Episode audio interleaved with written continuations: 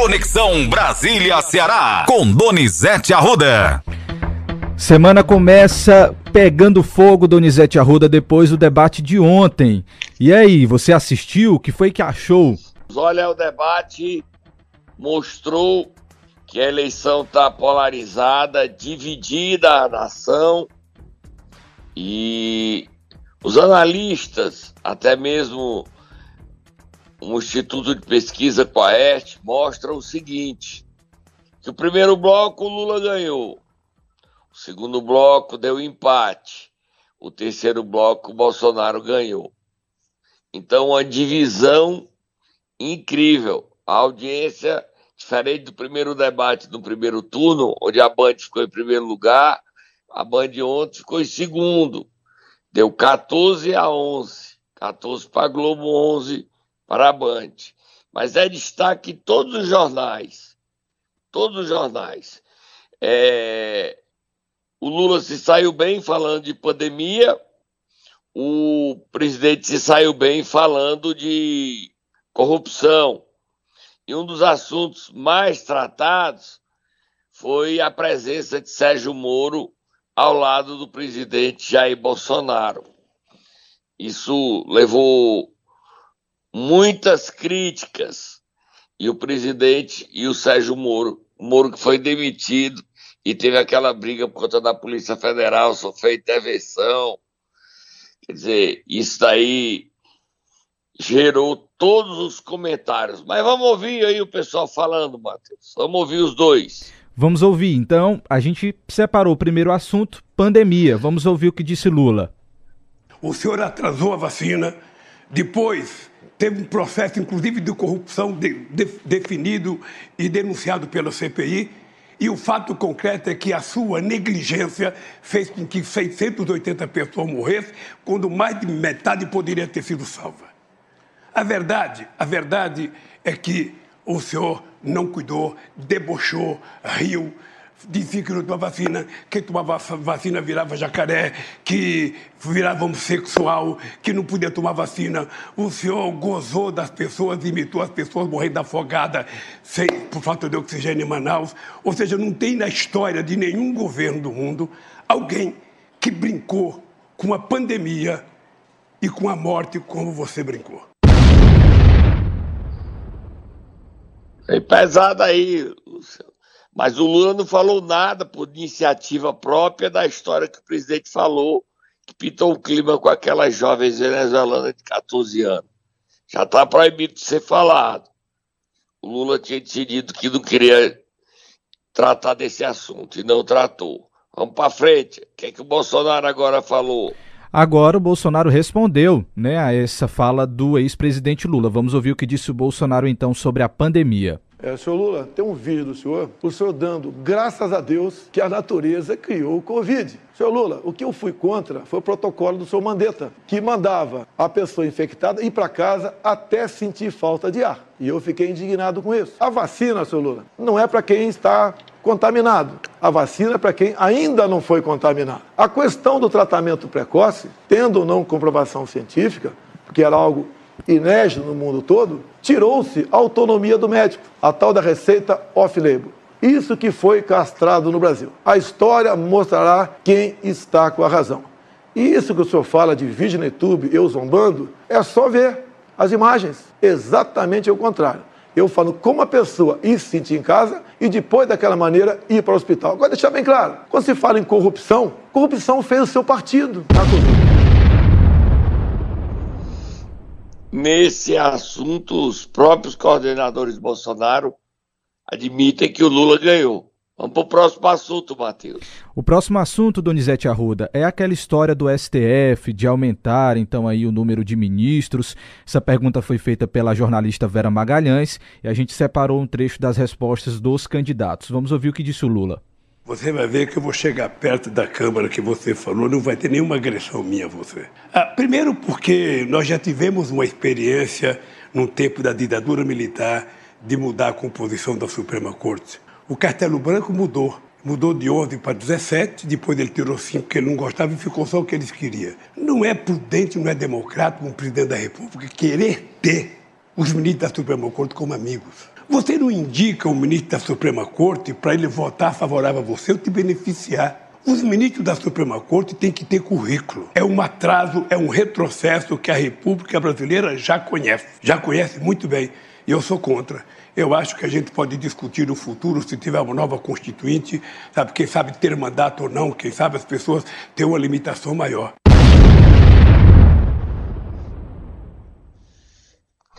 Olha, a entrevista foi a Vera Magalhães, que no primeiro debate houve a briga dela com o presidente. Mas o presidente desse segundo tratou muito bem a Vera Magalhães. Vamos ouvir o presidente.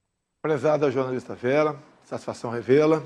Só que para deixar bem claro, a proposta de emenda à Constituição, ora em tramitação na Câmara, é da senhora Luísa Erundina. E tem 40 deputados do PT que deram o devido apoiamento. Ou seja, em 2013, a senhora Dilma Rousseff, que exercia forte influência do senhor Lula, tentou criar mais quatro vagas para o Supremo Tribunal Federal. Da minha parte, está feito o compromisso. Não terá nenhuma proposta. Como nunca estudei isso com profundidade. Mas deixo claro, no momento, o PT tem sete ministros indicados para o Supremo Tribunal Federal. Eu tenho dois. Caso eu venha a ser reeleito, eu tenho mais dois. Eu ficaria com quatro e o PT com cinco. Está feito o equilíbrio.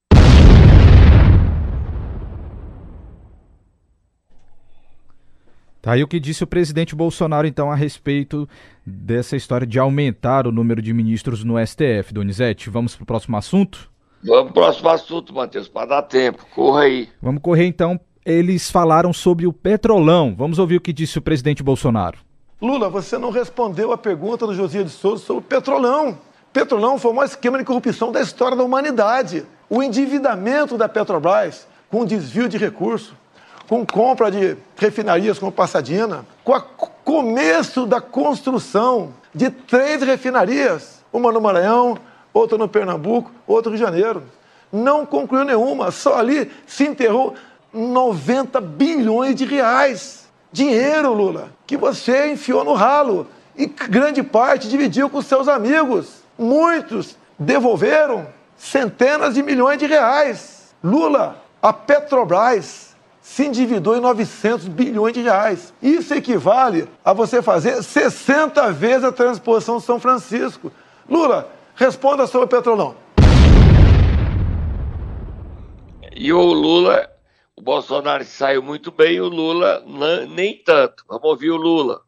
O dado concreto é o seguinte: é que se houve corrupção na Petrobras, não precisava ter quebrado as empresas como foi quebrado as empresas. Você prendesse quem roubou e deixasse as empresas trabalhando, porque foram 4 milhões e 4 mil empregos que se foi para a casa do chapéu. 4 milhões e 400 mil empregos, e além disso, 270 bilhões que se deixou de arrecadar, deixou-se de se investir e 58 bilhões que se deixou de arrecadar. Esse foi o desastre do Brasil. Esse foi o desastre no Brasil de uma empresa que poderia estar exportando derivado nesse momento, ganhando muito mais dinheiro do que está ganhando agora. Por isso, meu caro, eu não tenho nenhum problema de explicar o petrolão, o petrolinho. Eu quero você explicar é a forma sigilosa que você colocou tantas coisas na sua vida. Tudo é motivo de sigilo. Você sabe que isso tem perna curta, porque vai acabar. Porque eu vou ganhar as eleições e quando chegar dia 1 de janeiro, eu vou pegar o seu sigilo e vou cortar o povo brasileiro saber por quê. Dá tempo mais alguma coisa, Matheus? Donizete, vamos ouvir só o que foi que o presidente Bolsonaro falou a respeito do Sérgio Moro. Você falou que esse foi um dos assuntos que ficou mais comentado aí logo após o debate, a presença então do ex-ministro e agora senador. Entrou no top trends do é. Twitter. Vamos ouvir então o que foi que o presidente falou a respeito do Sérgio Moro.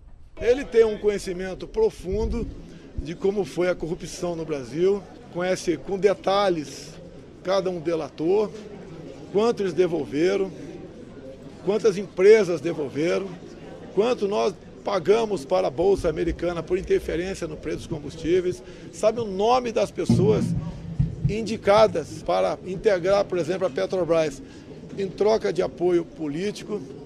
Ou seja, o Moro é uma pessoa que, que é adequada para falar em corrupção. E quando se fala em corrupção, oh, por favor, tá deixa eu falar, por favor. Tá falando. Você nunca brigou em casa não com o marido, marido de vez em quando um pouquinho, um breguinha, tá? Então acontece divergências, tivemos algumas, mas nossas convergências são muito maiores. Estamos num projeto aqui de Brasil. Tem Lula, Matheus, depois do debate? Eu acho que nós vamos, eu acho que eu vou ganhar muito voto hoje. Eu estou convencido que nós vamos ganhar muito voto, porque eu disse aquilo que era preciso dizer para o povo. Certamente falta coisa para dizer, mas aquilo que era essencial de falar em defesa do povo pobre. Ele, por exemplo, eu perguntei duas vezes sobre o salário mínimo, ele não responde. Eu perguntei sobre educação, ele não responde. Ou seja, porque ele não, não discute esse tema. Ele vive de mentira. Ele constrói as mentiras e vai passando o tempo inteiro, o mandato inteiro, o ano inteiro e continua no processo eleitoral. Mas eu acho que o povo já descobriu. O Lula não dividiu bem seu tempo, né, Matheus? Você viu, né? Então o Bolsonaro é o mesmo modelo do debate da TV Cidade. Um banco de tempo. E aí o Lula não soube dividir o tempo dele. Aí o Bolsonaro falou cinco minutos ininterrupto. Você viu, né, Matheus? Esse problema. Ele, quando terminou o debate, ele reconheceu o erro e deixou o Bolsonaro falar cinco minutos seguidamente. Mas mesmo falando, por isso que ele saiu bem no, no terceiro bloco, o Lula se saiu mal. Só que no primeiro bloco o Lula se saiu bem e o Bolsonaro mal. No segundo bloco deu empate. Então assim foi o debate. Segundo todos os analistas e pesquisa do Instituto Coeste. Lula ganhou no primeiro bloco, segundo bloco deu empate, terceiro bloco deu Bolsonaro. Quarto bloco, bloco foi neutro, que era só considerações finais. Só que as pesquisas dizem que o debate não vai virar voto. Mas o presidente Jair Bolsonaro e o Lula pensam diferente, acreditam que vai. A gente vai acompanhar. Ainda tem mais um debate. O da Globo não é nesta semana, é na próxima quinta-feira. Não desta semana, da outra semana, já pertinho das eleições no dia 30.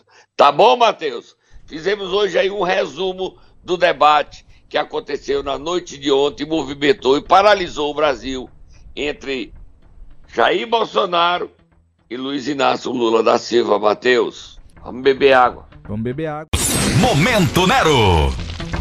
Segunda-feira agitada, Donizete Arruda. Para acordar quem? Quem nós vamos acordar hoje? Do PP, deputado estadual Zezinho Albuquerque.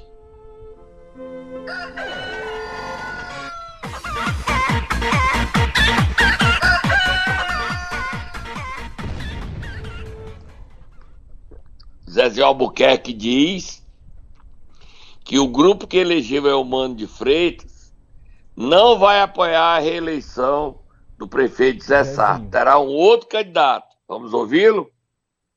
Zé... Vamos ouvir então Zezinho Albuquerque. Tenho certeza que com a nossa ajuda, não só minha, mas de vários deputados, vários deputados experientes, pessoas que têm com o próprio é, Cid, né? Nosso querido Cid, é, que é quem realmente tem a, a grande liderança dentro do PDT, porque é, é, ele que consegue, é ele que consegue ter amizade e o respeito do povo cearense também. Então não adianta, às vezes o cara fica com um, fica conversando uma coisa ou outra, mas no final todos têm o, o mesmo objetivo, que é fazer com que esse projeto continue andando. Né? Nós temos aí é, daqui a dois anos eleição para prefeito, a gente terminou a eleição, já fala noutra. Nós sabemos que nós temos, vamos ter para a prefeitura de Fortaleza um grande, um grande desafio para que o projeto continue com o candidato a prefe... com a prefeitura de Fortaleza. Nós sabemos que não é o candidato que aí está, já tem que ser um outro candidato, não é isso? O senador eleito Camilo Santana trabalha desde agora para candidatura da governadora do Ceará, Isolda Sela, que termina seu mandato dia 31 de dezembro. E o Zezinho, ao falar, deu entrevista a Rosário Daniel na região jaguaribana, no Vale do Jaguaribe, o Zezinho deixa claro que a conversa com esse grupo que ganhou é com o Cid. Não há espaço para Ciro Gomes nem para Roberto Cláudio. mas o Cid não tem espaço no PDT. No PDT não há espaço para Cid. O Ciro quer até o Cid fora do PDT, porque diz que para a vida vai levar essa apunhalada nas costas. Mas o Cid trabalha, trabalha e a gente vai ter uma prova aí em Pacajus. Você se lembra, Matheus, que o Bruno apoiou o Bolsonaro, depois disse que ia ficar neutro, votar em branco. Agora mudou de posição e nesse domingo soltou um vídeo dizendo que tem novo candidato. Vamos ver aí o Bruno Figueiredo mostrando que não tem segurança nenhuma. Dizer que nós estamos aqui para comunicar uma decisão. Tivemos uma reunião com o senador Cid, o deputado Eduardo e eu, né, e decidimos que é melhor para Pacajus, melhor para o Ceará, apoiarmos a candidatura do presidente Lula agora no segundo turno. Né? Com isso, a gente vai fazer com que o Eduardo tenha uma abertura maior, então, não só no governo estadual, como no governo federal, para que ele possa continuar trazendo benefícios para a nossa cidade. Todo mundo sabe que ele já tem feito um trabalho enorme pela nossa cidade e a gente quer que ele continue fazendo isso. Então, todo esse movimento para que a gente possa dar abertura a ele nesses dois governos. E também há um pedido do senador, agora eleito, senador Camilo, que fez esse pedido ao senador Cid, para que articulasse com as suas lideranças, né, com o seu povo, nesse caminho do Lula presidente. Então, com isso, nós estamos reafirmando aqui o nosso voto a Lula presidente, para que a gente possa abrir as portas dos nossos papagaios para as coisas boas que o governo pode nos ajudar. Tem muita segurança do que faz, não, hein, Matheus? Inclusive, Donizete, a gente separou um trechinho aqui de quando ele declarou apoio ao Bolsonaro, para lembrar o ouvinte também de quando ele disse que ia ficar neutro e iria vamos votar ouvir aí, Vamos ouvir para mostrar que se desmoraliza como político prefeito de Pacajus. Olá, amigos de Pacajus, Ceará. Estou aqui com o filho da terra, Bruno Figueiredo. Em nome dele, mandar um grande abraço a todos vocês e agradecer o apoio e consideração de grande parte dessa população maravilhosa. Tamo juntos, valeu Ceará! Aí é quando ele era defensor de Bolsonaro. Exatamente. Quando ele era neutro, quando disse que ia votar em branco. Você não segue a orientação Eu, do Ciro. Bruno Figueiredo, vou votar em branco. Então você não segue a orientação do Ciro Gomes. Não, não sim. Você não vai votar. Não, não. Fiquem à vontade. Fiquem à vontade. E eu vou votar em branco. E aí, Matheus? O Bruno vota no Bolsonaro, em branco ou no Lula? Como é que o povo acredita nele? Diga aí pra mim. Ele vai votar no Lula, Donizete. Já tá tudo certo.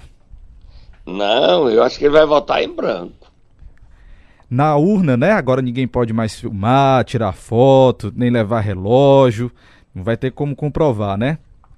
É a palavra dele é que vai valer. A gente não tem como presenciar nada, confiar nele. Mas que ele se desmoralizou, ele se desmoralizou. Ele era Bolsonaro, depois votou em branco, agora vota no Lula. Que coisa mais feia para os políticos. Esse tipo de comportamento faz sua credibilidade ralo. Vira a página, Matheus. Donizete, agora vamos falar da visita do presidente Bolsonaro aqui ao Ceará. Ele veio a Fortaleza no último final de semana. E aí, como é que foi a movimentação? Na realidade, tudo começou na sexta, né? Com a chegada da primeira-dama e da Ixi. senadora eleita. Michele Bolsonaro, olha, ela foi na igreja lá, numa igreja, nunca ouvi falar da atividade da vida, e houve dois tiros lá. Tomás de Souza, Souza, Tomás Souza, tá, Tomás não é? Vou confirmar para você Não, agora é essa informação aqui, Donizete. O nome é Tiago né? Souza. Tiago Souza, Tomás, minha cabeça tá ruim, Tiago Souza. E ele deu dois tiros e foi preso. E o presidente disse que ele é do Comando Vermelho. O presidente disse isso. Mas ao depor no 13º Distrito, Tiago Souza diz que ele não é vigilante e que não é de nenhuma facção. Mas é estranho o presidente, isso foi na sexta noite. A GSI, que cuida da segurança do presidente e da primeira-dama, tiraram a primeira-dama às pressas lá da igreja, diante do susto. E no sábado o presidente reuniu muita gente no conjunto Ceará para fazer um comício no horário inconveniente, sábado à tarde, sol quente, mas ele reuniu muita gente. Temos como ouvir aí, Matheus? A gente vai ouvir então um trecho primeiro do presidente Bolsonaro falando do atentado e em seguida a gente ouve um trechinho da conversa que ele teve com a imprensa. A gente participou também cobrindo todo o evento e a gente vai mostrar um trechinho então. Vamos falar sobre o atentado. Olha, peraí, se souber do fato de ontem, já tem boletim de ocorrência. A minha esposa, eu acho que estava aqui. Foi dado dois tiros na, no local onde ela foi. Foi preso o elemento ele é de uma, de uma facção criminosa, confessou que foi inspirado do que aconteceu no Rio anteontem para inibir presença de pessoas no evento da primeira-dama Guadamares. O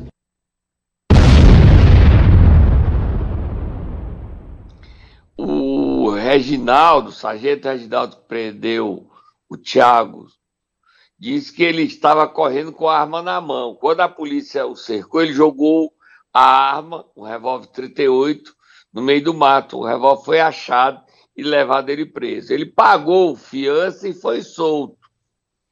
Agora é muito esquisito esse, esses tiros na igreja, no prédio da sede da igreja lá na Sapiranga. Isso ganhou destaque. Nós noticiamos ainda na sexta noite. E o presidente foi dar entrevista coletiva que o Natan Mota esteve lá, acompanhando a entrevista dele. Vamos ouvir o presidente falando, Matheus. Olha, a minha relação, eu não deixei de entender nenhum prefeito e governador do Brasil com recurso. Nenhum. O Ceará recebeu recurso. Nenhum. O que eu quero, de vez, é tirar os que faltam ser tirados da escravidão, da posse. Ou seja, vamos dar título para eles, vamos dar um, um registro da terra, tá? E ele vai ser cidadão. Ele vai integrar para valer a agricultura familiar. Aí o Bolsonaro dizendo que não vai perseguir, se for reeleito, o governador eleito, é muito eleito, né? É o Mano de Freitas. Vai ter uma relação republicana, respeitosa. O presidente esteve no Ceará, estava vindo teve no Piauí, do Piauí foi ver o Ceará, do Ceará foi ainda para o Maranhão. A agenda dele no Nordeste, onde ele tenta diminuir a diferença do Lula para ele. É uma semana que promete muitas emoções, muitas pesquisas, só que a eleição e as pesquisas dizem que há um país dividido, numa média de três pontos percentuais para mais ou para menos. No debate ontem, Antônio Lavareda, que é um estudioso de pesquisa, diz que o debate deu empate. Você acredita, Matheus? Deu empate. Nenhum nem outro conseguiu ganhar votos no debate que durou duas horas, mais de duas, né? Mas que foi muito agitado e que mobilizou uma multidão assistindo. Matheus, nós ainda temos o Lula, né, Matheus?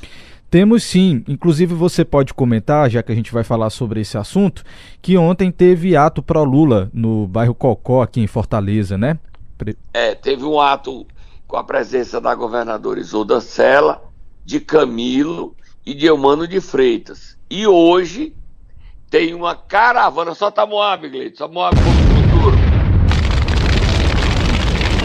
Tem uma caravana com dois senadores eleitos, Rogério Marinho, do Rio Grande do Norte, Marcos Ponte, de São Paulo, junto com Acilon Gonçalves, é, deputado Júnior Mano, que estarão em Crateús, Nova Russas e Itauá, numa caravana do presidente. Quem declarou voto ontem de apoio a Bolsonaro foi o deputado federal eleito Yuri do Paredão. Usou suas redes sociais para pedir voto e dizer que está trabalhando pelo presidente Bolsonaro. Ou seja, o PL todo só falta entrar nessa campanha para pedir voto, o Matheus Noronha dentro do PL. O André está pedindo voto, estará hoje nessa caravana, o Júlio Mano estará na caravana e o Yuri do Paredão trabalha no Cariri pedindo um voto. Está animado. E eles vão a Crateus, de Crateus vão para Tauá, vão na Nova Russas. É um dia de campanha nos sertões do, de Crateus e nos Inhamus. Ok, Matheus? Amanhã você volta então, Donizete Arruda, com mais informações aqui na Conexão Brasília-Ceará e no Momento Nero. Até amanhã. Até amanhã.